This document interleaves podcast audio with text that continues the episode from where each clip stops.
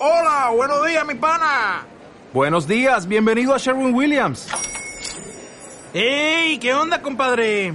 ¿Qué onda? Ya tengo lista la pintura que ordenaste en el ProPlus app. Con más de 6.000 representantes en nuestras tiendas listos para atenderte en tu idioma y beneficios para contratistas que encontrarás en aliadopro.com. En Sherwin Williams somos el aliado del PRO.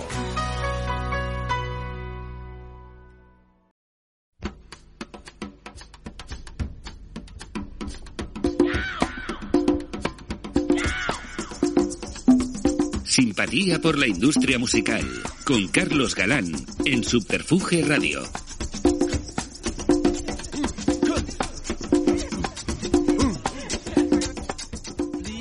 Bienvenidos a una nueva entrega de Simpatía por la industria musical en Subterfuge Radio. Llegamos al capítulo 80 con la sensación de haber empezado ayer. Escuchar y asumir las dosis de experiencia proyectada sobre estos micrófonos se ha convertido en un ritual que, entre otras muchas cosas, me hace amar aún más a esta industria y a sus protagonistas. El invitado de hoy lo ha sido todo.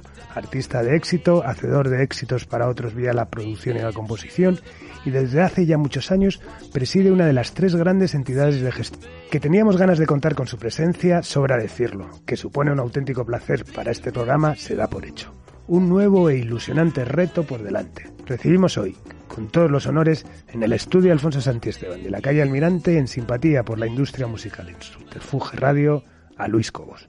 Bienvenido, Luis. Pues eh, bien hallado y estoy encantadísimo de estar aquí en Subterfuge Radio. Qué guay. Os agradezco lo que estáis haciendo porque es muy interesante, muy útil para la mm. industria, para la música, para los músicos. Y aquí estoy dispuesto a, a contestar y debatir lo que, lo que os parezca.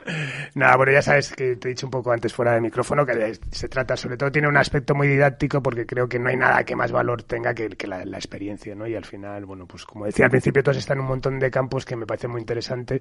Y bueno, me hacía mucha ilusión que, que, que, vinieras aquí al estudio Alfonso Santiesteban, que además sé que, que era amigo tuyo, siempre Mucho. Sí. Yo fui, o sea, admiré mucho a Alfonso porque eh, muchas veces lo tacharon de músico banal, sí. Pero no tenía nada de banal. Lo que pasa es que lo tengo muy simpático y, era muy campechano y no se tomaba la tragedia al oficio de músico, pero fue un gran músico y ahora Manuel Santisteban, su hermano, fíjate, es, está, vamos, es un capo, también muy amigo y la familia y yo siempre siempre admiré y quise y él lo supo y en los últimos días, de los últimos tiempos tuvimos una relación muy estrecha y lo admiré mucho porque realmente eh, fue un gran músico. Lo que pasa es que en, el clásico pasó con Tchaikovsky, mm. con Schubert. Schubert decía que era un músico de, la calle, fíjate la obra que ha dejado y murió con treinta y pocos años, como Mozart. Entonces, estos músicos a partir de los 13 o 14 años empezaban a hacer obra y dejaban una obra que no te la puedes escuchar en toda tu vida muriendo con treinta y pocos. Schubert me parece que murió con 31 años, o 35 y Mozart 31, no sé cuál de los dos, ahora mm. no, no, lo sé, pero fíjate, con 30 años qué obra y, y, y qué calidad y qué profundidad y qué contenido. Así es que Alfonso fue un gran músico y ahí está su legado, no sé cuántas películas y programas. Además lo hacía todo con una... Me acuerdo una vez verle en, en, el Biombo Chino, que era una sala que había ahí por, por la Plaza España, y sacaba una chaqueta grande y se abría las manos. Entonces, claro, el hacer espectáculo visual no implica que seas bueno o, gran eh, bueno o mal músico y siempre me gustó. Así es que si nos está escuchando por algún lado, Alfonso, te quiero, ya lo sabes. Seguro, nada, es, eh, con nosotros tuvimos muchísima amistad y bueno, también sabes que nos dedicamos a reeditar un poco su obra y, y sobre todo a reeditar y a reivindicar su figura, ¿no? Creo que, que es eso, que fue una persona que sí, que fue por otro lado distinto, pues cuando, cuando empezó aquí toda la música, pues más de cantautores, de historias, de los que estaban más como más posicionados políticamente, él iba completamente por libre, ¿no? Y parecía que era como un poco la farándula, ¿no? Pero al final, bueno, mm, años de después eh, siempre llegamos a la conclusión de que era más moderno que ninguno y más comprometido que ninguno, ¿no? Así además era, tan simpático, me acuerdo, una de las sintonías que hizo era un programa que se llamaba Bla Bla Bla, y bla bla bla bla bla, y solo decía bla bla bla, y la melodía estaba bien, pero eh, eh, era como, como, como banal, como circunstancial, pero ya no, ya, ya he dicho todo lo que tenía que decir.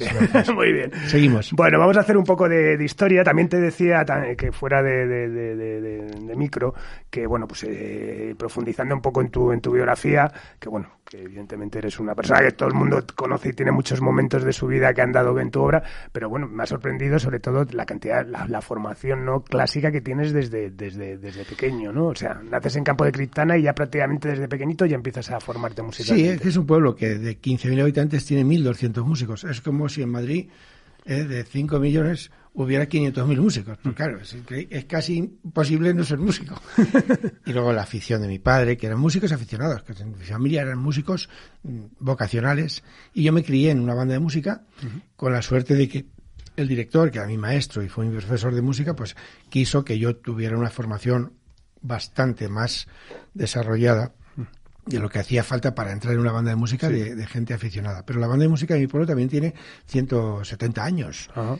Y se hizo porque unas familias se juntaron en el pueblo y dijeron, oye, queremos traer un profesor de música para que enseñe música a nuestros hijos y crear una banda de música. Fíjate. Sí, sí. Y desde entonces es una banda privada, no es municipal. Ajá. O sea que Sí, sí. se soporta a sí misma, Ajá. el ayuntamiento les da un dinero por hacer las- pues, lo que hacen, los conciertos y tal, pero es privada. Así que todo eran unas circunstancias muy favorables para ser músico. Y me hice músico y allí pues lo que teníamos una formación que a mí me gustó siempre y he tratado de, de extenderla, lo que estábamos hablando ahora de Alfonso y la música de las televisiones. O sea, la música es buena o mala o es circunstancial o es adecuada o se hace por encargo, etcétera, etcétera. Pero el director nos decía, mira, es muy difícil tocar un paso doble, una samba, cualquier música popular, tan difícil o más que tocar una abertura de Wagner o de lo que sea. Hay que tener la mentalidad, nunca nos daba explicaciones de si el compositor había pretendido, decía, lo que pretende un compositor tiene que estar en la partitura. No hace falta explicarlo, como los cuadros. Vas, mira, el pintor cuando pintó, vamos a ver, yo veo el cuadro, me impresiona, me emociona, no, no me va a emocionar más porque excite mi curiosidad por saber cosas que el pintor pensaba. Ah. Yo entonces saldré sabiendo muchas cosas del cuadro, pero no me habrá emocionado más porque... Y todo esto lo aprendí con 10, 8, 10 años, 11, con el director que teníamos, que decía, respeto, no, un doble no es parí, boriro, no, no, hay que acentuarlo, tiene su forma sonata como la sinfonía y todo, y me crié en ese, en ese, en ese mundo de, de- de- de- la- tuve la ventaja de estudiar y practicar al tiempo. Entonces yo me llevaba los papeles a casa y estudiaba porque no podía tocar el papel que me habían puesto. Y entonces me iba y estudiaba. Y me- siempre me ha parecido una educación importante y ya últimamente en los conservatorios hay orquestas y tal. Sí. Pero durante muchos años el profesor de conservatorio era un señor que te enseñaba en clase lo que tenías que hacer, pero no podías verlo tocar. Claro. Ahí llegó Pedro Iturralde como profesor de saxo al Conservatorio de Madrid y te veías por la noche y decías, ah, o sea, este hombre lo que me ha dicho es para tocar tan maravillosamente como toca él con estos tipos. ah, voy a aprender, voy a estudiar. Entonces es una forma, yo tuve la suerte de, de- de entrar por vocación, porque luego los músicos entramos a, la música por vocación y nos hacemos profesionales. Y hay que tratar de evitar que la profesión no te aleje de la vocación. Porque tú pensas que ibas a tocar lo que te apetece. Y claro, pues tienes que tocar un programa, hacer esto, hacer lo otro, y tienes que te- tener un cierto grado de atención para que la profesión no te aburra Claro. y te quite de la vocación. Pero yo fui un músico vocacional, me acerqué a la música y tuve la oportunidad de gente que era a lo mejor carpinteros y estudiaban, iban por la noche todos los veranos, todos los días a ensayar. Una gente que amaba la música por el hecho de la música y por vocación. Y luego nos pagaban unos dinerillos por, por hacer conciertos, porque éramos una banda que tocábamos en toda Castilla-La Mancha. Éramos la banda de referencia para ir a otros pueblos. Pero se originó porque un grupo de familias quisieron contratar a un profesor e hicieron una banda. Fíjate qué bonito, ¿no? qué historia tan interesante. Y, y bueno, y luego además la música como concepto global, ¿no? Porque es eso, empiezas con la banda municipal, bueno, la banda, perdón, de, de, de don, Manuel Angulo, que es el... Sí, el- el- la Filarmónica Beethoven, que eligieron un Exactamente. discreto. Buenísimo. Y luego también formas parte de una orquesta, ¿no? La orquesta Mambo, donde que em- empiezas, ahí tenías 14 años. 11, 11 años. años. Y Sí, tocas 11. ahí el, el saxo alto, ya tocabas otros instrumentos. Sí, tocaba clarinete, tocaba, estudié también el oboe y la flauta un poco para enseñar a los más pequeños, porque enseguida me convertí en el, el asistente del sí. director, del Sí, maestro. sí, sí. Y, y sí, tocaba, tocaba el saxo, lo, lo aprendí de por sí había una tradición que los clarinetistas siempre derivaban en saxofonistas. Y, empecé a tocar pues todo tipo de música, música tropical, la música que las editoriales eh, editaban y, hice algunos conciertos de la BBC, bodas, bautizos y comuniones. o sea que ya con 11, 12 años tocaba en la BBC. y todo eso, la verdad, eh, luego estuve en, la orquesta de un circo, hice una gira por verano, eh, variedades. Todo eso me enseñó muchas cosas, que detrás de las apariencias está la verdad. Total no siempre delante. y que a la gente hay que medirla y valorarla pues por lo que hace en la circunstancia, en el momento que está y con sus características, la educación que ha tenido y la, suerte que ha tenido de poder tener a alguien que te enseñe de verdad las cosas y si no pues las tienes que aprender por ti mismo. Eso fue muy formativo para mí, muy interesante porque me di cuenta lo que me decía mi maestro con ya con eh, ocho 8 y 10 años. Decía, no, la música tiene el, papel, la partitura tiene que explicar lo que es la música. No hace falta que haya un, una introducción. Eso es para el público, pero para los músicos no. Y él nunca nos dijo, yo luego lo he casi no le he hecho caso en algunas ocasiones. He dicho, no, el compositor quería...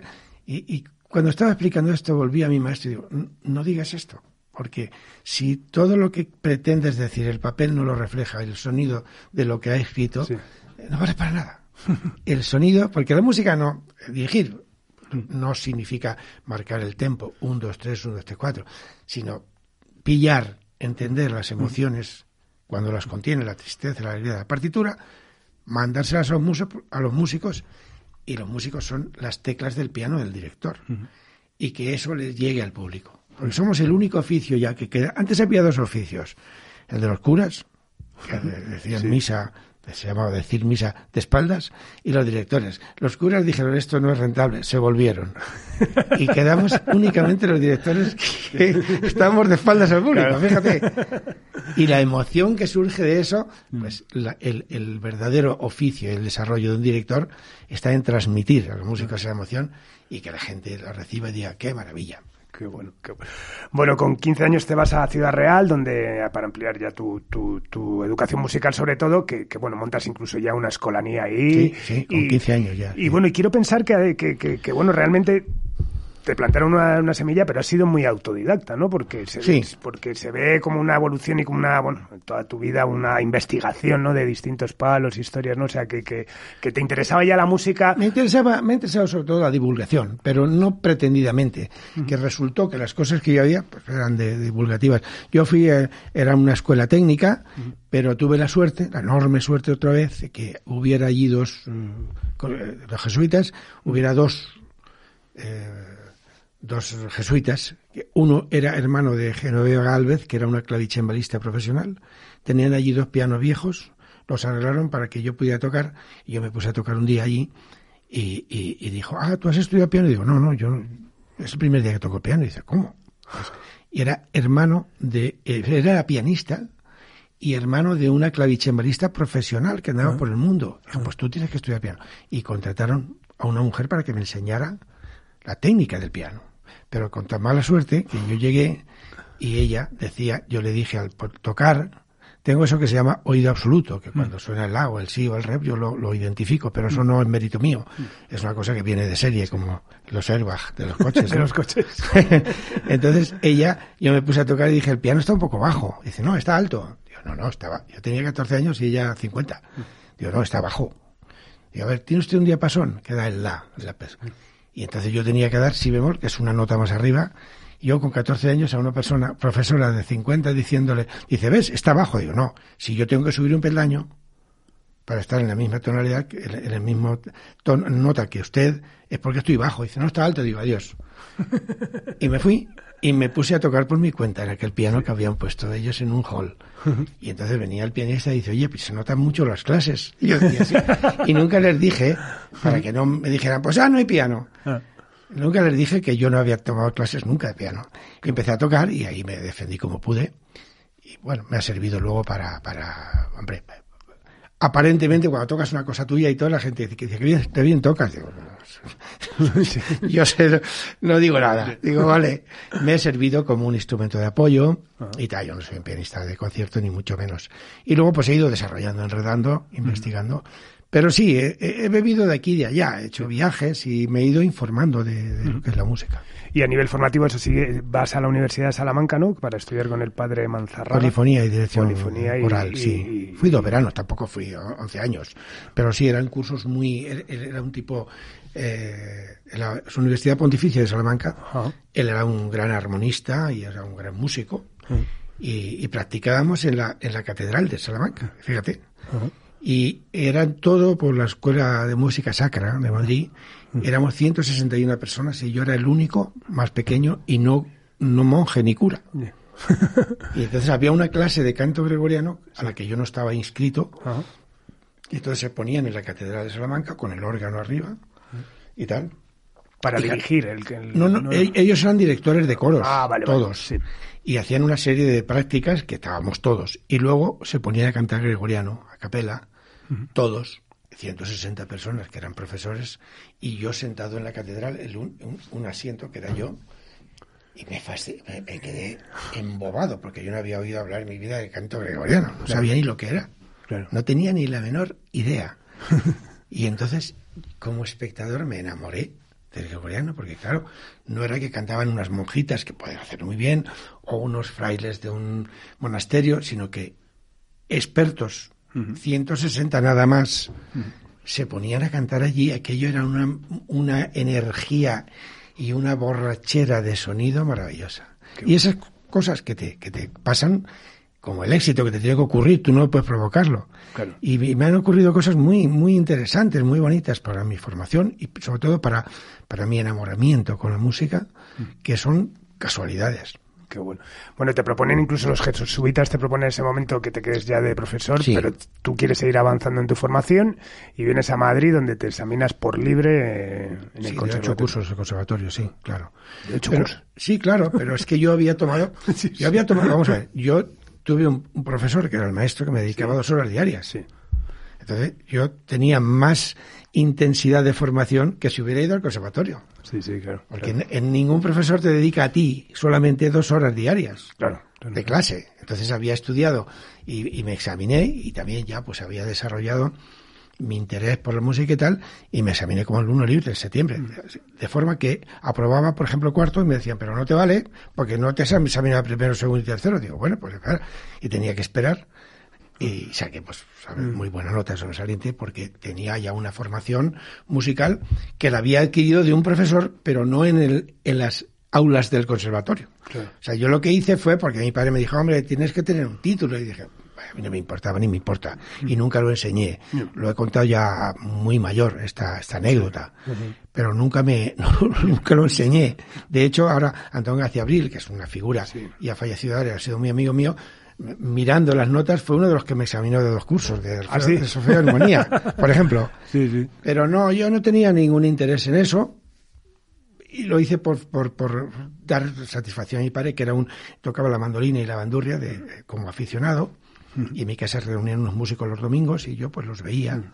O sea que todo, yo no he hecho ningún esfuerzo por ser músico el, mejor sentido de la palabra, sino que me vi, me vi abocado, como me gustaba y tenía ciertas condiciones, pues sí, sí, músico. Pero no me costó. No es que yo tenía que ir a otro pueblo, como hay gente, solistas, pianistas, eh, que están en, en, Guadalajara y se van a Valencia a tomar clases. De... Yo no hice nada de eso. Me ocurrió todo donde yo estaba. Pero con el sentimiento de dedicarte profesionalmente. Tampoco lo sabía. Estaba estudiando una carrera técnica y, y digo, bueno, pues, qué sé yo. Y ya me, me, me, di cuenta de que realmente lo que, en lo que mejor podía eh, a lo que mejor podía dedicarme era la música. Pero no lo tenía muy claro, porque yo cuando llegué a Madrid, pues venía de un pueblo, de Ciudad Real, pues, mi familia además coincidió que se mudó a Madrid, ah. no por mí, vale. sino porque mi padre, mi hermano, mi hermana estaban estudiando magisterio y dijeron, pues nos vamos. y, y, se vinieron a Madrid. Si no, pues ¿qué podría haber? Pues no lo sé. Si yo habría venido solo a Madrid, a lo mejor no. Bueno, y en Madrid empiezas a tocar en, bueno, en, formaciones musicales, orquestas, o sea, que empiezas ya a vivir de, de, la, de, la, música, ¿no? Entonces había un tiempo que ahora los jóvenes se sorprenderían, que te preguntaba a tu familia, ¿quieres estudiar o trabajar? Decías, trabajar, y al día siguiente estabas trabajando en algo. Ahora eso es increíble, gente con 35, 40 y una formación fantástica que no tiene, no encuentra trabajo. Pero antes era decidir si estudiar o trabajar. trabajar. ¿Quieres trabajar? Entonces ibas y ponía carteles por todas partes. Se necesita no sé qué, no sé cuántos. De hecho, yo estuve un mes casi trabajando en una tienda de lencería en Madrid. Fíjate, porque mi madre... A mí me pagaban 800 o 1000 pesetas por una actuación. Ah, Y al mes ganaba mil pesetas. Un mes trabajando. Mi madre me dijo, no, pero tú, que se lo agradezco. Porque también estuve a las órdenes de alguien Claro. y vi cómo, que, qué útil es el orden en, en determinadas cosas.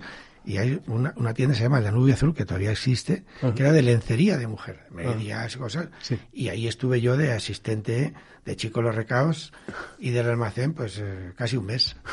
qué bueno. Pero ya un día tuve unas divergencias eh, estructurales de organización con el encargado y me fui.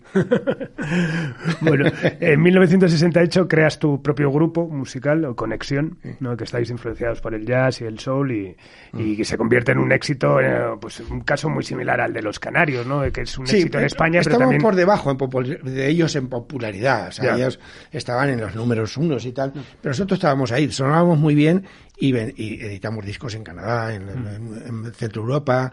De hecho, nos propusieron unas una actuaciones en Centro Europa y tal. Y tuvimos eh, eh, éxito.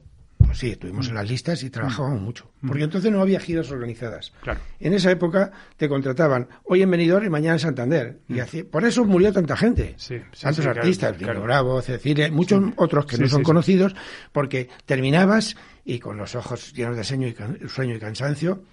Yo tenía, además yo conducía mi coche, éramos en Connection ocho personas, había dos coches y una furgoneta grande con un chofer y un ayudante. Ibas ahí y llegabas, eh, dormías una hora como mucho y te ponías a montar los equipos, a ensayar y el concierto.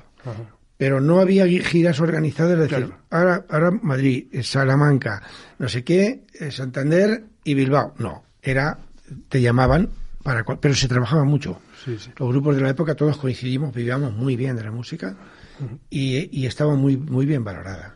Y os edita Moviplay, ¿no? Sí. ¿Y quién, quién estaba en ese? ¿Quién, quién recuerdas que os fichase? Bueno, estaba Manuel Sancho, que era el propietario, luego estaba Carlos Guitart, que era un tipo muy exquisito, que le gustaba mucho la música americana, el folk, el jazz, el soul. Y entonces, ¡pac! conectamos. A mí me encantaba el soul porque es una reducción de la música instrumental y orquestal. En el soul hay, hay ritmo, hay voces, hay coros, hay metales, hay cuerda. Entonces era como eh, y me sigue gustando como el, el estilo de música popular que más me gusta todavía y espero que ya me acompañe hasta siempre es el soul. Porque además eh, te- sabes eh, le llamo yo una palabra que no sé si existe que le dije hipótico porque tiene hipos no es como espasmódico. es, es más más suave que espasmódico porque no, esto era el Ian, Du- eh, Ian- Ian Dury aquel Ah, eh, sí, el que de- espásticos, autísticos, trágala, trágala, trágala, trágala. Y yo, bueno, eso ya era un poco más provocador. El sol no, el sol era mágico y unos, unas voces Maravillosas, claro, claro. magníficas. Bueno, ensayáis en un sótano en plena plaza de Tirso de Molina, ¿no? Sí, que donde yo vivía, yo vivía, mi familia vivía arriba en el quinto, sí. Y- Y, conseguí ese sótano para ensayar. ¿En qué número de la plaza? 16. Ah, yo tuve la oficina Subterfuge, estuvo en el número 3. Enfrente. sí, donde- encima de la CNT. Sí. Eh, ahí estuvo, sí, pues sí. el 16 es la casa grande, que hay un una, una y luego otra que cerca de la esquina de Doctor Cortezo. El 16 es la casa grande que está al, al al lado de los almacenes eh, Sí, sí, eh, sí, que se llamaban Progreso. Exacto, exacto, exacto. Porque se llamó eso en su día la Plaza del Progreso, Ajá, ajá. Sí. Qué bueno. Y era, bueno, y, y vuestro cuartel general, que era la discoteca Stones. ¿no? Sí. Que actuabais a, a menudo, ¿no? Sí, porque era muy selecta, porque a la discoteca Stones tenían, sobre todo los clientes asiduos diarios, eran los americanos de la base de Torrejón. Ajá. Y entonces a ellos les encantaba el soul y el jazz y todo aquello.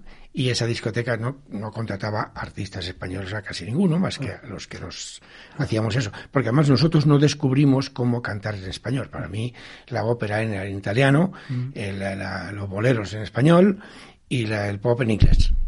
Luego en los 80 ya los músicos encontraron, empezaron en Argentina con el rock en español, que lo hicieron muy bien, y se fue expandiendo y ya descubrieron los grupos como cantar en español y ahora puedes cantar cualquier género y está ya desarrollado. Pero entonces no, entonces tenía, las bases eran esas. Claro. Porque además, como la música de soul y la música americana tiene una exposición secuencial más corta, pues el inglés te ayuda.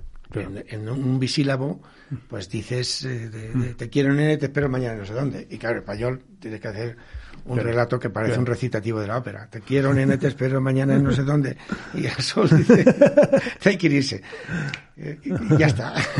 ¿Y te sentías a gusto en una banda de souls teniendo esa, viniendo de una formación tan, tan clásica? bueno, yo, fue tan clásica, era una formación instrumental, pero las bandas también eh, de música. Entonces hacíamos música contemporánea que, vamos, de, de, consumo que hacían las editoriales y hacíamos música religiosa de, de, de Pergolesi, de Pietro Ayón, de, o sea, eh, eh, es una formación que yo se la deseo a cualquiera, porque tienes la información de la música, de todo tipo de música, moderna, antigua y tal, y tú vas viendo en qué género te puedes desarrollar mejor y ves que hay cosas muy buenas en todos los estilos, también en las canciones del verano.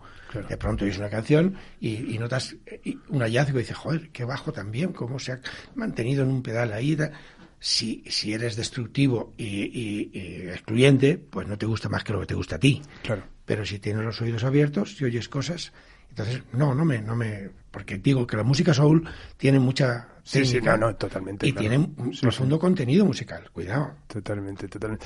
Bueno, en 1972 vais a conseguir vuestro mayor éxito, ¿no? Que es Preparad el camino al Señor, una canción religiosa procedente de una comedia, ¿no? una ópera, una ópera rock. Una ópera rock. Se gospel. sí, sí. Que traslada, bueno, las escenas de vida de Cristo en, es, curioso porque, eh, bueno, le, da la conexión que sobre todo hubo a principios de los 70 y luego, pues más a los mediados, también con el, con lo que era el rollo eh, eclesiástico, católico, ¿no? Eh, Más bien espiritual. Espiritual, sí, sí, sí. Mm. Lo digo porque, bueno, sabes que también para mí es una cierta obsesión que tengo en mi vida y había un sello que se que se monta en España eh, que se llamaba Pax que era que era de como tipo de oscura, sí. sí con el concilio del no sé si ediciones paulinas o algo así sí era del concilio del por el concilio deciden modernizarse y sacan discos de yo tengo algunos porque me he dedicado a investigar de, de, espirituales negros y de gospel y, cosas muy interesantes bueno luego más tarde llega la teología de la liberación, de Ernesto Cardenal en España el éxito que es eh, la misa campesina Jesucristo superstar ¿no? O sea, que de repente había, había una conexión. Sí, hay una, una conexión con la, espiritualidad desde muchos puntos de vista.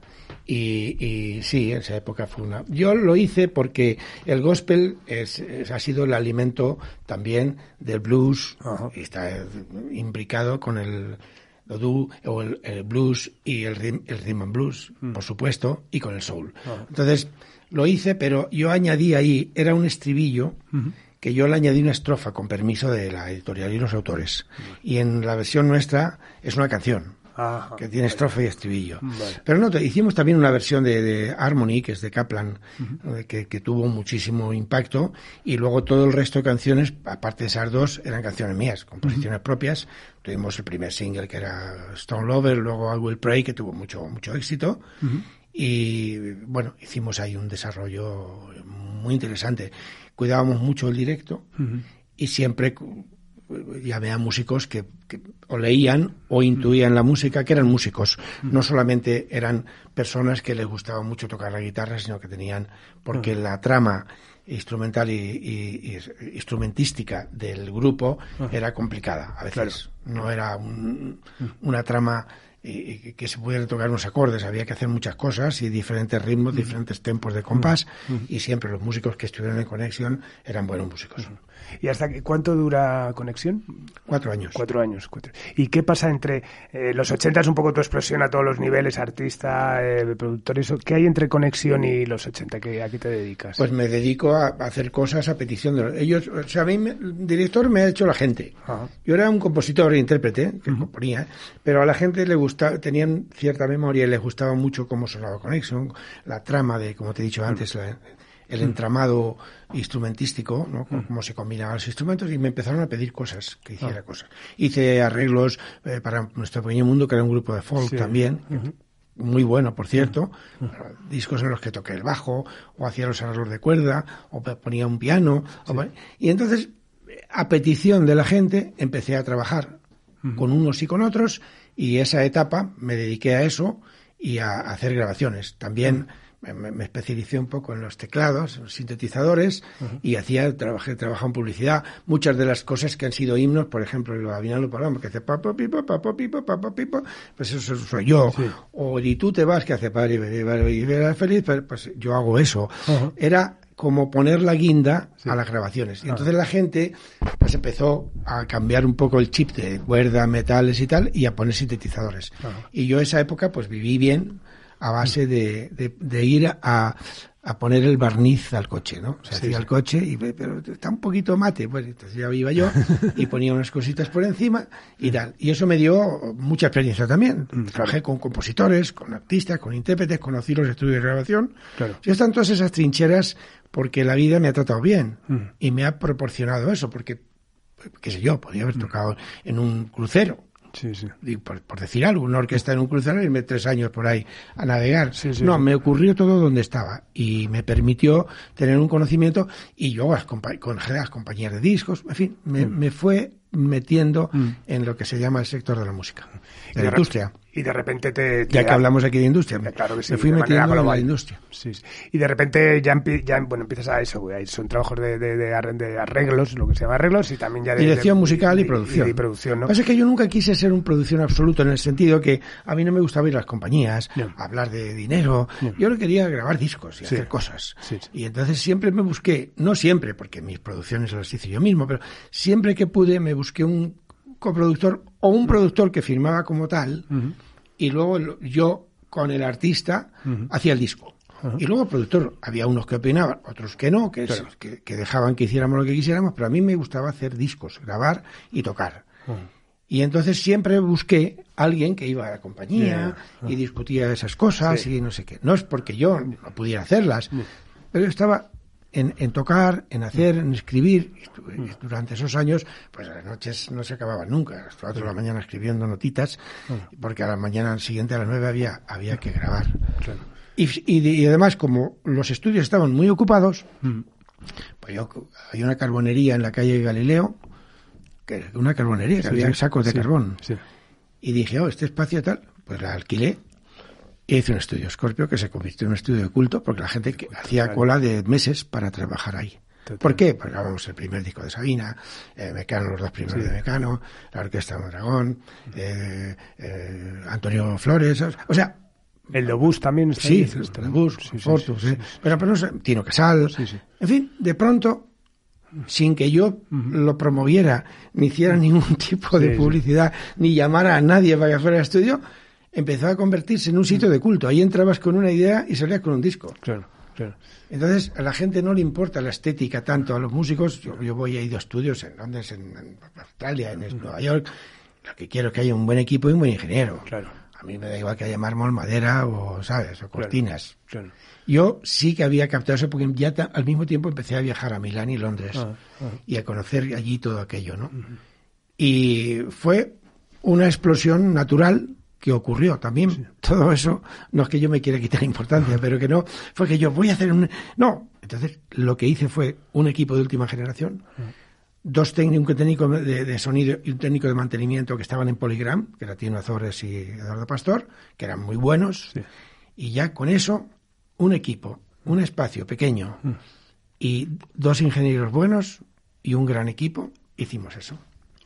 Pero todavía puedes escuchar los discos que se graban allí. Sí, ¿eh? sí, sí. No, y, encima, bueno, con un punto también de, de, vanguardia, ¿no? En el sentido, bueno, era, sí, era una avanzada. De, de, del tecnopop, de. Sí, era una avanzada, sí. Y bueno, que me imagino que esa, al final esa formación musical que tenías también a nivel sobre. Yo la apliqué a los teclados. Claro. Yo compré el primer sinclavier que se trajo aquí eh, lo compré yo en Nueva York, que costaba una fortuna. Y fui unos días a Boston.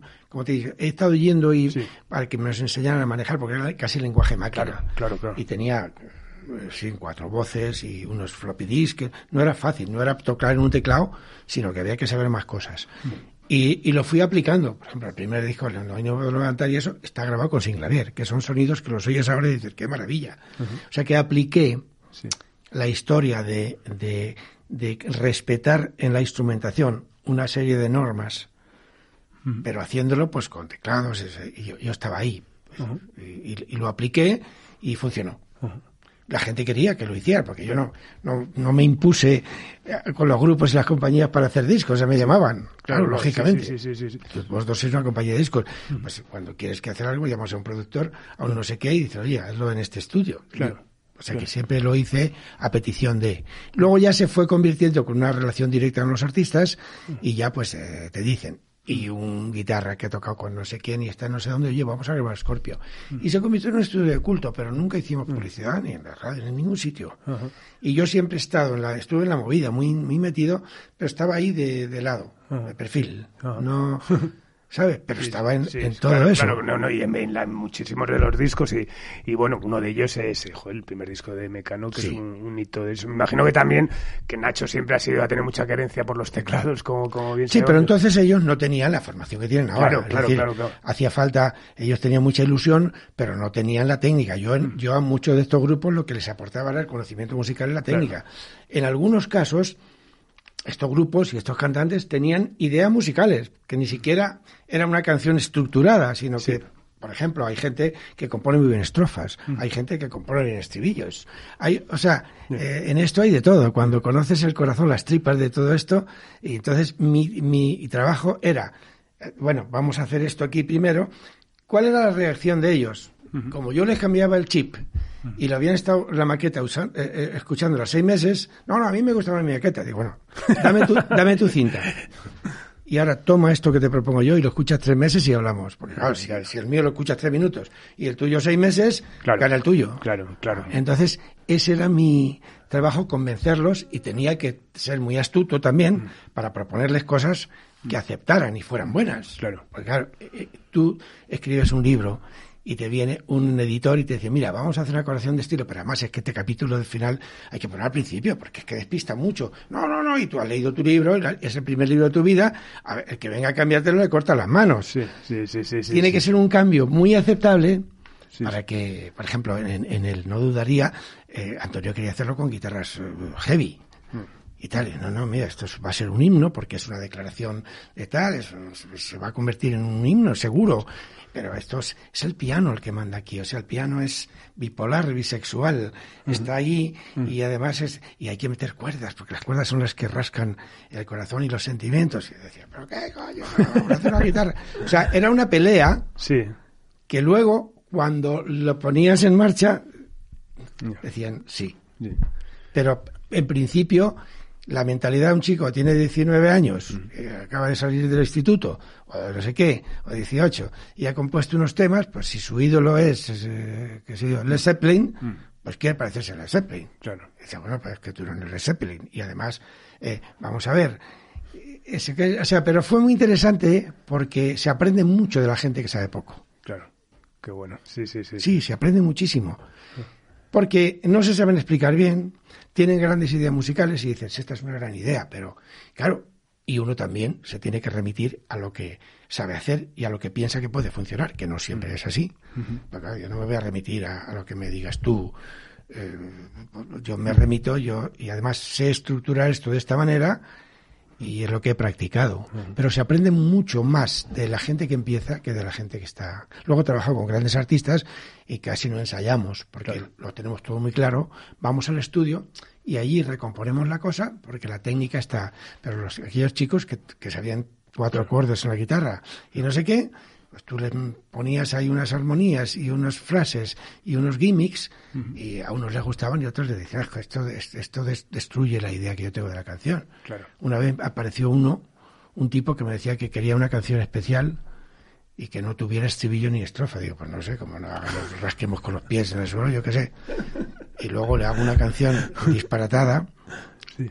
y, y dice, no, pero yo te voy a poner el ejemplo que quiero. Y me pone te amo, te... Digo, esto es una canción disparatada, pero esto es- tiene un estribillo que desde que empieza hasta que acaba. No quería que tuviera estribillo y me pone un ejemplo que era un estribillo Sí. eterno. Entonces chocabas con la gente entre lo que quería, lo que sabía y lo que se podía hacer. Y ahí estaba yo, en medio, ¿sabes? Y bueno, y casi luego, bueno, eh, te empiezas con estos artistas así, bueno, pues que empiezan y tal, pero luego te ha dado pie a trabajar, bueno, mm, con artistas desde Plácido Domingo, Julio Iglesias, la Orquesta Mondragón, Malú, Pedro Iturralde hablábamos antes, Isabel Pantoja, Diana Navarro. Eh, me imagino que, que decías antes que, que, aprendes mucho de la gente que sabe poco, pero también me imagino que haber trabajado con tantos artistas y tan dispares enriquece, enriquece, muchísimo. Lo que pasa es que más agradecido, claro. porque esa gente que ya está desarrollada, pues no le gusta repetir, o sea, ensaya ensaya, contrasta y repasa, pero no repite 50 veces lo mismo, que claro. siempre he odiado eso yo desde pequeño, mm. porque si, si no haces una reflexión sobre lo que está bien o mal, aunque repitas, cometes los mismos errores. Es más, los fijas de tal manera que yo te puedo desprender de ellos. Para, para aprender una cosa hay que reflexionar, hacer un análisis y decir, tengo que ir por ahí. Porque si a repetir, repetir, repetir, repetir, y tienes vicios, ya no te los quita nadie. Claro, claro. Pero claro, cuando eres muy joven, pues lo que haces es tocar todos los días 700 veces la canción. Pero si la tocas mal, ya no quien te arranque de ahí. Así es que los, los, artistas grandes, luego descubres que la gente que, que, tiene una grandeza artística y excelencia son mucho más sencillos y aceptan más las cosas que los que empiezan, que desconfían de todo. Claro, que se ponen más en manos de los profesionales. Claro, ¿no? Y confían, porque ya te, conocen. Y además, eh, yo, lo sé por mí mismo. O sea, cuando te vas desarrollando tu carrera, pues confías en la gente que viene, sea mm. joven, dices, sí, este vale, oye, te acepto lo que me dices. Mm. Cuando empiezas, eh, raramente aceptas algo como no te lo demuestren in situ.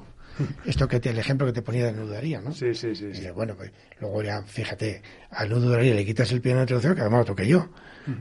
Y, parece que está. De hecho, las versiones que han hecho, todas llevan un piano. o sea, hay veces que un gimmick o un instrumento se une a la canción y es inseparable. Totalmente. No siempre, porque las buenas canciones aguantan. Los temas musicales es opinión mía, tienen un arreglo, una, instrumentación, y soportan unas cuantas más. Los buenos temas a lo mejor soportan dos o tres, pero cuando das con el tema la instrumentación que intrínsecamente propone el tema, aciertas.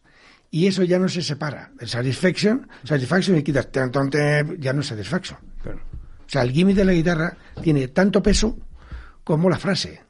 Totalmente. ¿O no? Sí, sí, sí. Y eso pasa, pues a lo mejor en, el no me puedo levantar. Eso es un gimmick que está atado al tema y quien lo versione, si no hace eso, desnaturaliza el tema. Y le pasa mismo al no dudaría Antonio. Que me, han versionado varios. Oye Luis, ¿y cómo hiciste esto? Digo, bueno, escúchalo, ya lo más o menos igual. No, es difícil. Es que encontré la manera de atar, de, de unir esa introducción al tema, a lo que viene. Qué bueno. Pero no siempre se consigue. Sí, claro, claro, claro. Hacen muchos gimmicks que luego, ahora por ejemplo, hice un disco que era la primera vez que se hizo La voz de Nino Bravo, que tenía un millón de discos. Ah, la primera vez que se hacía un trabajo. Yo también estaba en la época en que estaba casi todo por descubrir. Ahora, pues es más difícil. Claro. Redescubierto.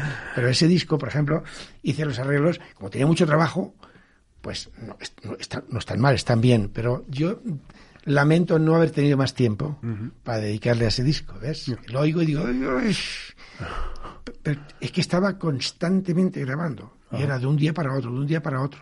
Hice lo que el tiempo me dio. No es que me arrepienta, pero tendría que haber tenido un poquito más de tiempo y haber cuidado más eso. Ahora me doy cuenta, con la edad. Bueno, eh, a nivel artista, tu gran éxito, bueno, el primero realmente llega en 1982, ¿no? Cuando grabas en, en Abbey Road en, Londres con la Royal Philharmonic Orchestra el álbum Zarzuela. Eh, ¿Cómo surge la idea de, de, al final de orquestar eh, lo que hasta ese momento mm, era el género chico y, bueno, mm, por supuesto, muy arraigado a, a, nuestras raíces. En mi casa, a mis padres, por ejemplo, les encantaba, o sea, he escuchado mucha, mucha zarzuela. Pero ¿cómo te, surge la idea de, de, de, hacer esto? Me viene, todo viene de mi pueblo y de mi infancia. Mm. En mi pueblo se hacía una zarzuela cada año. Ajá. Yo participaba con ocho años, hacía de monje en La Dolorosa tirando una campana mm. y salíamos corriendo los cuatro para que parecieran veinte y, y tirábamos. Y se organizaba una zarzuela Y llamábamos a un tenor de Madrid profesional, porque el resto había dos corales en mi pueblo también, había sopranos, había de todo. Y hacíamos de todo. Se hacía ópera, se hacía zarzuela. Ahora mi sobrino, los últimos años, pues hace musicales, ha hecho Los Miserables, musicales, con, con toda gente allí. Qué bueno. Todo, todo, coros, protagonistas, todo esto.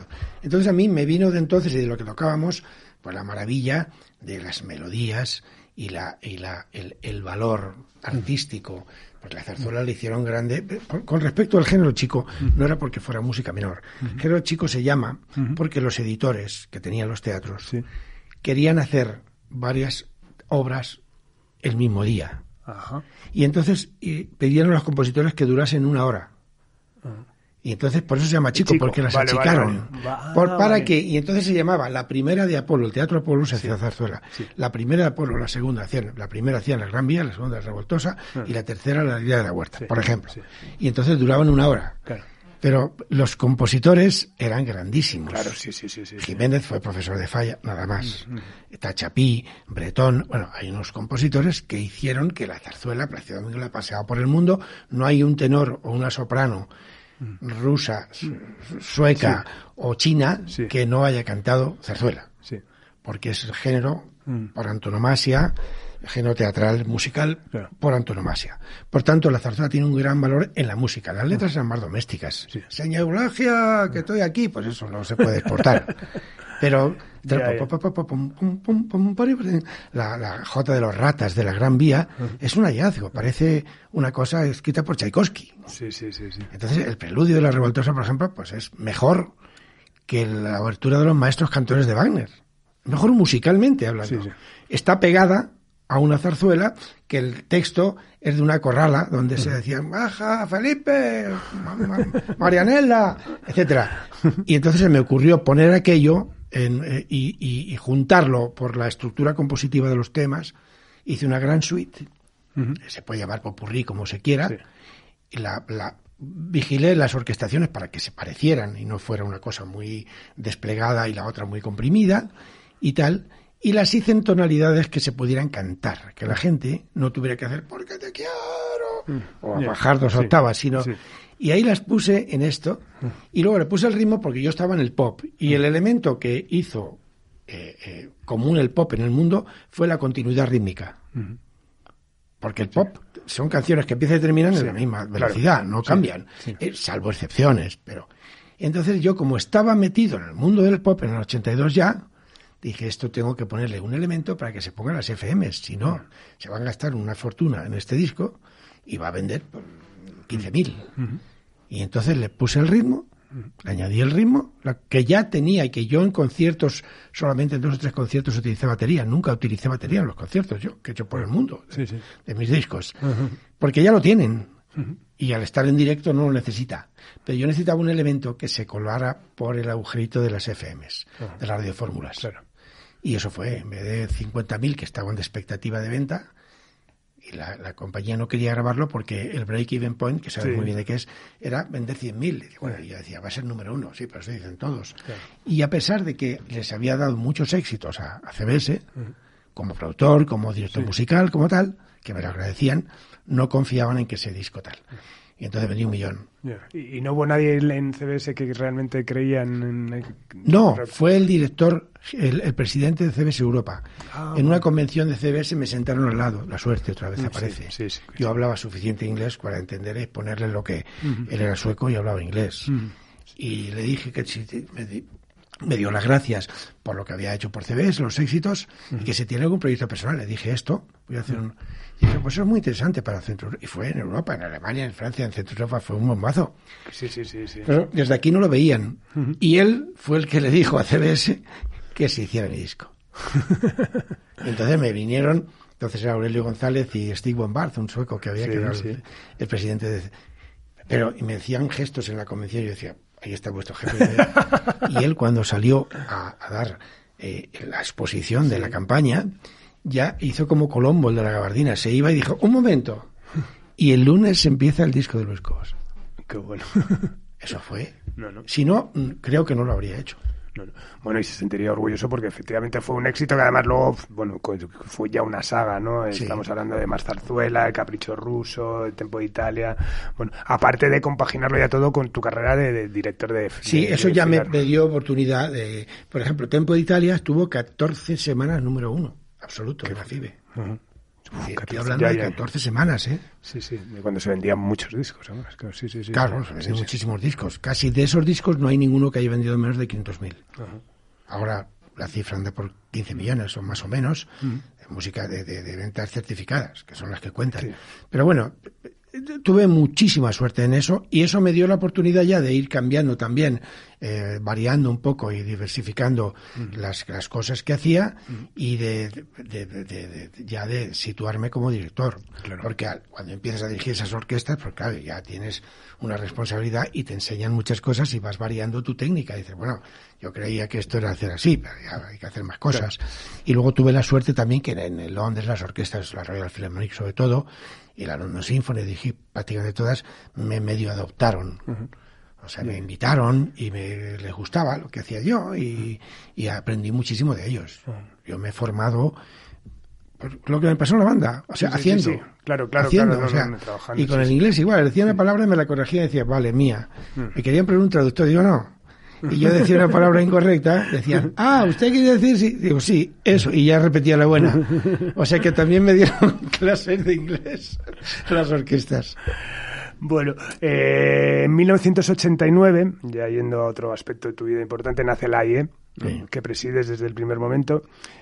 Una pregunta, porque también, claro, yo sabía que la AI era algo relativamente reciente frente a otras entidades, pero hasta ese momento nadie velaba por los intérpretes. O sea, No, porque no figurábamos en la ley de propiedad intelectual ah. que se editó y lo hicieron maravillosamente Felipe González y Javier Solana, mm. copiaron literalmente la ley francesa, que como sabes, Francia con respecto a la propiedad intelectual es el number one del planeta.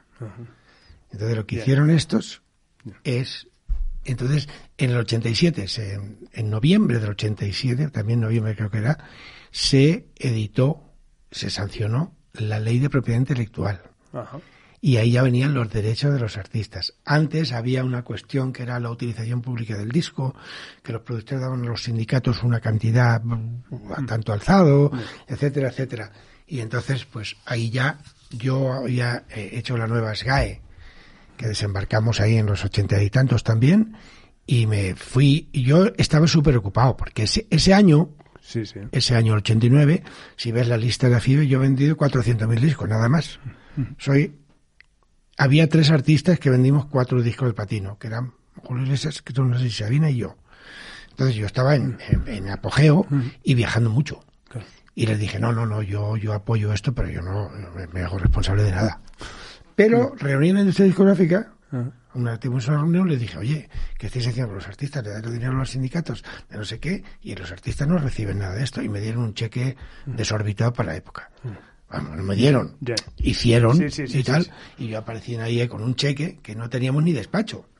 Estábamos en el despacho de Miguel Pérez Solís, que es un abogado que, conocido por todos, también de la industria, que tenía un despacho al lado del Congreso de los Diputados, y no teníamos ni despacho ni nada. Y yo, como tenía el estudio, ya, había hecho Circus, que tuve 20 años después de Scorpio, que era un estudio grande, de, mil metros, con todo, le, presté una máquina de fotocopias y cosas de oficina, pero no tenemos nada. Empezamos unos sin nada. Y al, dar aquella, darme aquel cheque, la industria, pero, pero tú tienes que hacerte cargo de esto. Y digo, bueno, bueno, mm. pues va, hicimos una reunión, porque todo empezó con 20 músicos, como las cosas empiezan. El Grammy, por ejemplo, americano, durante 20 años estuvieron en un restaurante dando unos premios los sábados. O sea, que no creas que el Grammy nació... Y, los Oscar también eran en un restaurante. o sea, entonces, pues igual, nos reunimos unos cuantos, hicimos aquello yo no sé por qué el año 2000, 1990, tenía tiempo, no me acuerdo por qué, ahora no me acuerdo. Y dije, bueno, pues vamos, hicimos una, una, asociación y me eligieron presidente. Y dije, bueno, y, hasta hoy, 30 años, 31 años después. Bueno, Pero yo nunca soñé, ni quise, ni programé estar 30 años en una organización, que casi es, increíble. y además yo soy un cargo electo, yo no, no, no soy un cargo ejecutivo. bueno, soy ejecutivo porque he tomado las riendas de la sociedad, pero a mí me tienen que elegir la gente. Y otra cosa es que nunca se ha presentado nadie a las mm. elecciones de ahí, ¿eh? también es raro. Bueno, como tiene, como te decía, quiero que simpatía te, tenga ese aspecto didáctico y bueno, pues para gente que es más más profano. falta la percusión para el Symphony for the Ahí está. eh, ¿Cómo describirías para alguien que no sabe quién, que, cómo describirías la IE? ¿Qué es la IE? La es una asociación sin ánimo de lucro en la que convergen democráticamente los artistas de la música, musicales que defiende los derechos morales y económicos de los artistas y que ha hecho una campaña eh, brutal por demostrar que aunque los artistas, sobre todo los ejecutantes, eh, cobran un dinero o un royalty por la utilización secundaria de los discos, porque hay un objetivo, se llama el derecho de destino, mm. hay un objetivo que es que la gente compre música y se la lleve a su casa.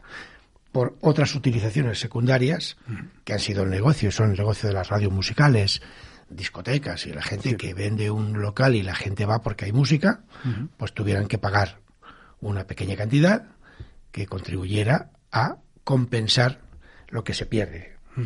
claro, toda la compensación es que las radios, pues si tú programas 20 veces, como hacía la radio fórmula, un tema, ¿para qué eso va a comprar la gente? Un disco, pues ya luego oye gratis. Entonces la radio tiene que compensar no lo que recibirías vendiendo todos esos discos, pero una compensación para que el artista y la industria pueda seguir produciendo discos y ganando dinero. Ya sabes que lo físico casi ha desaparecido y durante muchísimos años ha sido el sustento. Gracias a tantas ventas, una compañía podía producir 10 discos y si uno funcionaba le daba para financiar otros 9. Que mucha gente nueva, esto no, las multinacionales, las compañías, sin compañías de discos no existiría esto serías eh, eh, eh, artista en tu barrio o tu ciudad. Pero ni no podrías progresar mm. ni expandirte en el mundo. Así es que esa es una, algo que yo siempre hablo con los artistas y se lo he dicho de, todo grado. No es que mm. haya que estar o no que estar, es que tenemos que ser parte de la industria. Mm. Y entonces ahí es eso, es una asociación que, que se defiende y reclama la remuneración justa por la utilización de nuestro trabajo a los medios de comunicación, plataformas, etcétera, etcétera. Algo que es muy complicado y muy difícil porque hay fugas legales y jurídicas que hacen que en muchos casos pues mm. sea misión casi imposible. ¿Y qué recuerdas de, en esos inicios? ¿Tuvisteis el apoyo de SGAE, del Ministerio de Cultura? ¿Os sentisteis arropados? en ese momento, hay que decirlo, es la verdad. El Partido Socialista estaba en el poder, iniciándose, hicieron iniciándose desde el 82, pero bueno, ya llevan unos años y, nos, dotaron de una ley fantástica. En España están recogidos prácticamente todos los derechos de propiedad que existen. Lo que pasa es que el compromiso que después los diferentes gobiernos han tenido y las instituciones, pues no ha sido el mismo que han seguido teniendo en Francia. En Francia van cambiando los gobiernos, vienen conservadores o socialistas o lo que sea, progresistas, que mm. ha llamado pues progreso es, propiedad de todos, no de un partido o de otro. Pero bueno, progresistas, por decirlo de alguna manera, y, he tenido la oportunidad de tratar desde Jacques Lange, que era el ministro de aquella época, hasta los que hay, y hay un pacto nacional y partidista por la cultura y por el desarrollo de la propiedad intelectual. Nadie cuestiona eso. Y aquí hemos vivido, pues, cuando apareció PP eh, la última jornada, el primer decreto es quitar la copia privada, que es una compensación por los equipos que pueden almacenar música para autores, artistas y productores, que son los que generan la música. Entonces, eh, eh, en eso yo he tenido también la suerte de, participar en los tres o cuatro grandes hitos en cuanto a redacción de, de tratados y legislación en la OMPI, en Ginebra y en el Parlamento de Estrasburgo y de Bruselas y he participado muy activamente. Me siento muy satisfecho porque hemos conseguido muchos logros, pero a base de, dejarnos ahí la piel porque ha sido muy complicado. y de una época del todo gratis que España superó a México y Paraguay en piratería. Esto es no se ha producido en la historia y no se, creo que se vuelva a producir. O sea, había dos países, que Paraguay, uno, y luego México. Y España durante 10 años lo superó con creces. Y éramos la lucha contra el todo gratis. No, la cultura, eso es gratis, pero no. Y aquella asociación de internautas, que eran cuatro yayos mal plantados, perdón, porque era así, me importa que se quede grabado aquí, mm. y que se arrogaban representar a mí también con mi internauta. Digo, vamos a ver. Bueno, un episodio muy negro. En ese momento, eso hizo que la industria física fuera cayendo, mm. perdiendo casi una media de un 15 un 16% anual. Mm. En ocho años había pasado de 100 a, un 15. No era negocio. Y yo creo que en ese momento, y lo voy a decir aquí sin problema, no lo he dicho nunca, las plataformas y tal pillaron un poco mareados al boxeador de la industria eh, discográfica. Y dijeron, pues te doy un 9,99. Pues o sea, vamos a vender esto a 9, que en algunos casos y en grandes producciones no llegaba a compensar la inversión. Sí, sí, totalmente. Eso es así. Sí, sí, sí. No, está claro, y se ha hablado también, es, es como, claro, la, industria, la gran industria venía de, de, de, de, ese vacío con en el momento Napster, que no sabían por dónde ir, sin ir, tal. Bueno, claro, que, y menos mal que un juez de Boston claro, claro, claro, metió mano, ¿no? Porque lo que, lo que se, perdón que te interrumpa, lo que se argumentaba era, oiga, yo tengo un centro comercial. Mm. Y ahí se montan unas tiendas. No, no, usted es corresponsable, menos mal, pero tuvo que ser un juez americano de Boston, donde la legislación por la propiedad intelectual en América es diferente. Sí, sí, sí. Pero fue un juez quien metió más, pues yo estaba ahí, en esa pelea. Y fue un juez de Boston al que luego fuimos a, le escribimos y fuimos a felicitar y tal, y no, no nos dejó. No nos dijo, no, no, yo he hecho esto y ustedes no me tienen que agradecer nada, pues yo soy un juez que he hecho lo que tenía que hacer. Me pareció muy bien por parte de la justicia, porque era como que nosotros para ganar, no, le queríamos agradecer que un juez en el mundo hubiera definido eso como era, que era un centro comercial para hacer negocio a costa de la gratuidad de otros, que otros se quedaran sin él. Y nos quedamos. ¿eh? Yo creo que el, tema de, se ha retratado a la industria como las multis. La industria somos todos. es el pipa que lleva los este de no sé qué, de la música, todos, todos, todos tienen su respeto. Claro, los tres puntos neurálgicos son mm el, autor, si no hay canción, no hay música. El intérprete, porque hay artistas. Pero luego están los demás, compañías, si no hay producción y no hay inversión, la gente no lo conoce. Y luego están pues los promotores, todo el mundo que hace posible que la música llegue a todos los estadios. Bueno, y aparte ya te empiezas con la IE, el con la IE, y perdón, y, bueno, ya te, bueno, estás metido en los, los Grammys latinos también durante tiempo, presides la Federación Ibero, Latinoamérica de, Artistas Intérpretes, eh, bueno, ya, bueno. Eso yo creo que va sucediendo, es como el éxito, que a mí me dijeron, ¿qué es el éxito para ti? Y hice una frase que luego se ha consolidado. Le dije, el éxito es una novia infiel y absorbente que te toma y te deja cuando quiere, sin que tú puedes hacer nada. Pues sí, tú estás ahí, en la noria. Y estás en un cangilón dando vueltas, pero si el agua no sube, pues no coges agua. Entonces, esto ha sido lo del Grammy, pues me llamaron y me eligieron para que fuera mm. presidente de la Academia Latina, del Consejo, y luego hicimos la Fundación Latin Grammy, ahora soy presidente de la Fundación, mm. pues porque yo creo que es una persona que ha demostrado un compromiso mm. y que, pues, tienes la experiencia de haber negociado con todo esto y, haberte tú mismo promovido objetivos, no porque te los mandaran. Sí, sí. Entonces a mí me llamaron, yo fui miembro de la academia dos o tres años, dije, oye, con una condición, yo ya tengo las presidencias reunidas eh, y ya no quiero más historias, más compromisos. Mm. No, no, pero eso... Entonces se reunieron sin que yo lo supiera y me eligieron presidente y dije, bueno, pues... Aquí estoy. La suerte es que en todas las cosas que estoy hay un buen equipo de trabajo ejecutivo que me hace posible que yo siga componiendo, compongo mucho y, actuando. Ahora estoy haciendo una gira con una orquesta de cámara y me ha permitido atender esas cosas, pero no tener que dedicarles 24 horas al día. Qué bueno. Y bueno, también desde el 2004, ¿no? Eh, sí, es, eres el director del Festival Internacional de Música de, celebrado en Campo de Cristal, ¿no? Que es un compromiso, ¿no? Que también tienes, eres una persona de compromisos, ¿no? Es un compromiso en el que no pierdo, porque invierto tiempo, dinero y trabajo y muchos problemas, pero lo hago con mucho gusto porque ellos me dieron la posibilidad de poder hacer eso. Y yo se lo devuelvo de la manera que puedo. Estoy muy agradecido a mi pueblo porque ellos me tratan muy bien y, yo tengo una gran, en fin, contacto, sigo teniendo casa allí, tengo familia y, no renuncio, todo lo contrario. Presumo de ser de Campo Quintana. Bueno, ¿y qué planes tienes de, futuro a nivel musical? Pues en mi futuro se reduce a, lo que voy a hacer hoy. Estoy haciendo una gira con una orquesta de solistas fantástica, de grandes orquestas. Algunos son extranjeros, porque lo bueno de las orquestas es que no hay nacionalismo.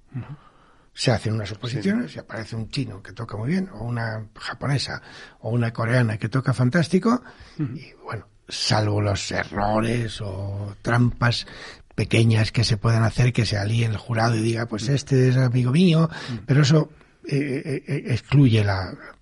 No, no está generalizado, ni mucho menos. Se hace una audición meritoria y entran. Y entonces algunos de estos, de esta orquesta, son extranjeros, húngaros, hay una china que toca la viola fantástico, y estoy haciendo una gira tocando obras de impresionistas españoles como Falla, La Noche de las, la de España de Falla, Turina, Sarasate, etcétera, y yo he aportado también dos obras compuestas para piano y orquesta de cuerdas, somos veintitantos, y, la verdad es que estoy ahora mismo, vamos a salir al extranjero también, y estoy en plena euforia, componiendo mucho y recogiendo pues la cosecha de todos estos años. Por suerte, las organizaciones que presido, pues es importante que esté y hago mucha labor de lobbying y de todo, pero hay gente que funciona y no me obliga a estar el día a día horas y horas en ello. Pero bueno, tengo mucha satisfacción. Yo nunca pensé que iba a estar en la IE 30 años. Es que es imposible, impensable. Pero ha sido. Y en la Federación Ibero-Latinoamericana llevo 29. 29. Y antes eran elecciones de dos años y tres, ya conseguí que fueran de cuatro. Oye, si me quería votar, por lo menos hacerlo cada cuatro años, no que cada dos años y es muy satisfactorio porque hemos conseguido muchas cosas por beneficio de los músicos, pero también yo soy una persona que me siento muy, muy parte, por eso me gusta este programa, parte de la industria. No son solo las multis esto, o sea, mm. todos somos parte de esta industria que es muy importante. Totalmente. Y tenemos que aprender mucho de los británicos mm, Totalmente. y los americanos, que cuando yo he hecho lobbying para cosas de propiedad intelectual con congresistas hispanos y tal, digo, ¿quién me puede acompañar? ¿Quién necesitas? Mm. Y dice, eh, bueno, tú dime, te va a contestar el artista, this is my business, I will you. O sea, este es mi negocio. No dicen, esta es mi carrera, mi vocación. Dicen, este también es mi negocio. O sea, este negocio es mío, mejor dicho. This is my business. O sea, este es mi negocio. ¿Dónde hay que ir? Entonces, es una cultura que, que aquí poco a poco se va implantando, no por imitación, sino porque el tiempo lo va decidiendo, porque vienen, han venido malos tiempos y la gente sabe que es una parte de un todo y que tiene que estar. Pero eso sí me ha enseñado también, el trotar por ahí me ha enseñado cosas y técnicas para convencer en, pocas palabras y poco tiempo a la gente de que tiene que preocuparse no solo de tocar bien, sino de su industria, es importantísimo. ¿Y cuándo veremos la Academia de la Música en España? La más que necesaria. La, Academia de la Música existe, la creamos en 2001 y existió. Lo que pasa es que quedó latente por los problemas que hubo en las GAE.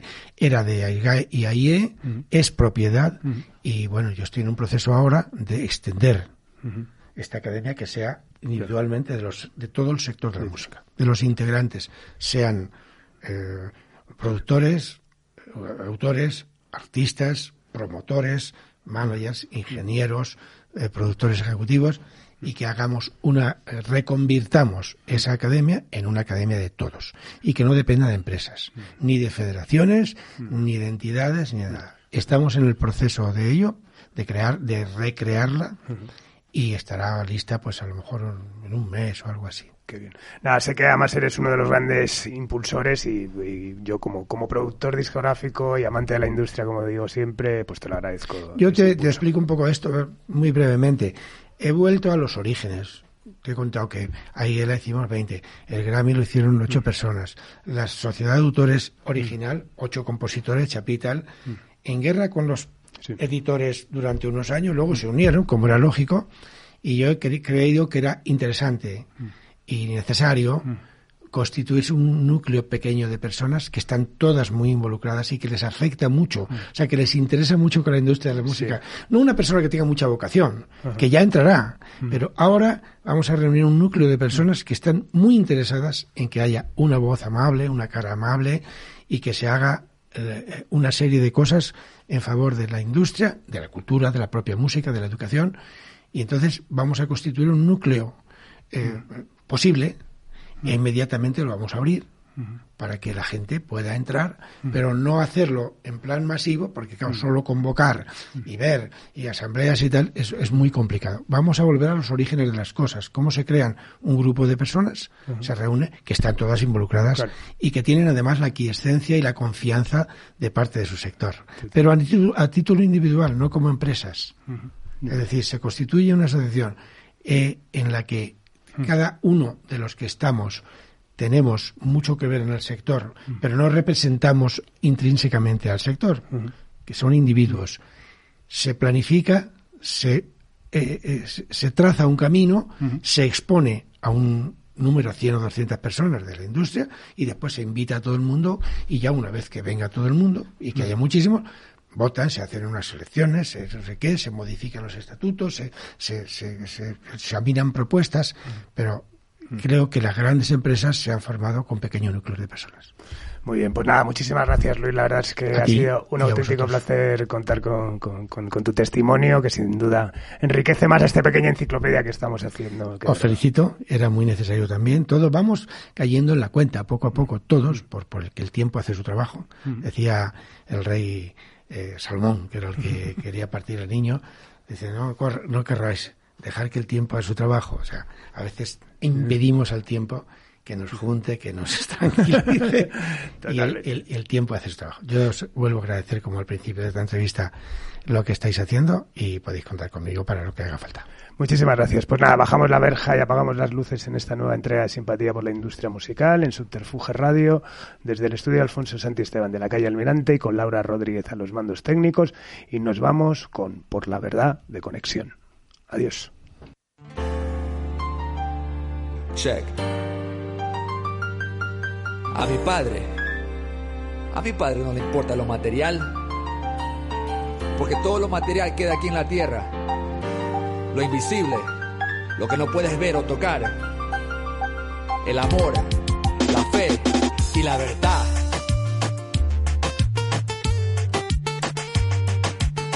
Guys ready? Kevin, Wadi puedes estar en la cima. Un año después, ni un perro se te arrima. Cargas el peso del mundo encima, quedas en la ruina. ¿Cuál es el camino correcto con tanta neblina? Pero amo a mi familia y lo saco de este hueco. Sin truco, sin engaño, sin negocios chuecos. Solo con la fe que me levanta y fortalece. Y el esfuerzo de este cuerpo que cae muchas veces. Miro hacia arriba esperando una respuesta. Padre en el cielo, sácame de esta. Sé que el pecado cuesta y no te gusta la mezcla. De tu gente con el mundo, sé que la detesta. Por eso te prometo que hasta aquí no más con eso. No pienso regresar, no pienso nunca más ser preso del sexo y del adulterio que trae este medio. Que me impide compartir contigo en tu imperio. Así son las cosas que pasan en esta vida. En esta vida. Hay que luchar. Hay que luchar. Por la verdad. Por la verdad, por la verdad. Así son las cosas que pasan en esta vida. En esta vida. Por la verdad. Por la verdad. Hay que luchar hay que luchar. Oye, escucha, sinceramente hay que admitir que en la vida que no progresa lo profundo se puede ir. El que quiere, el que no puede, prevalece de lo que tiene hasta que el día le llegue cuando tiene problemas, no hay quien le dé la mano. Esto no es cuento, mi pana, porque a mí me ha pasado. Te tratan como tirano si no mojas la mano. Si tienes money, no hay problema, ya tú eres su hermano. Pero aquí estoy luchando para mantenerme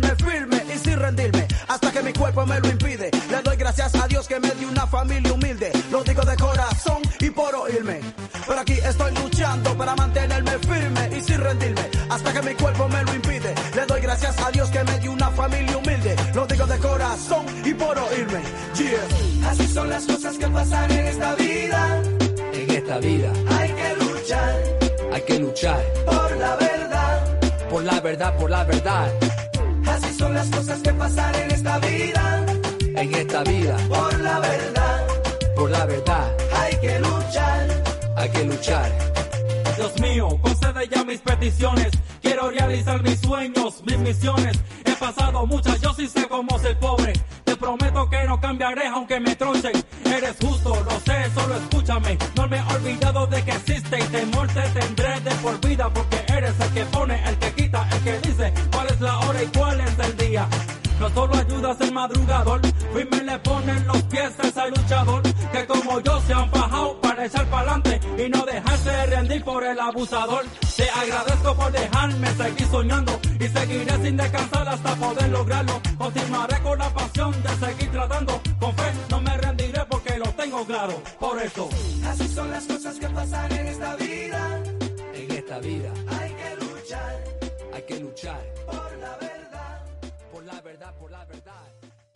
¿Te preocupas por tu familia? Entonces, ¿por qué darles solo huevos ordinarios cuando pueden disfrutar de lo mejor? Eggland's Best, los únicos huevos con ese delicioso sabor fresco de granja, además de la mejor nutrición como 6 veces más vitamina D, 10 veces más vitamina E y 25% menos de grasa saturada que los huevos regulares, además de muchos otros nutrientes importantes. Así que, dales los mejores huevos. Eggland's Best, mejor sabor, mejor nutrición, mejores huevos.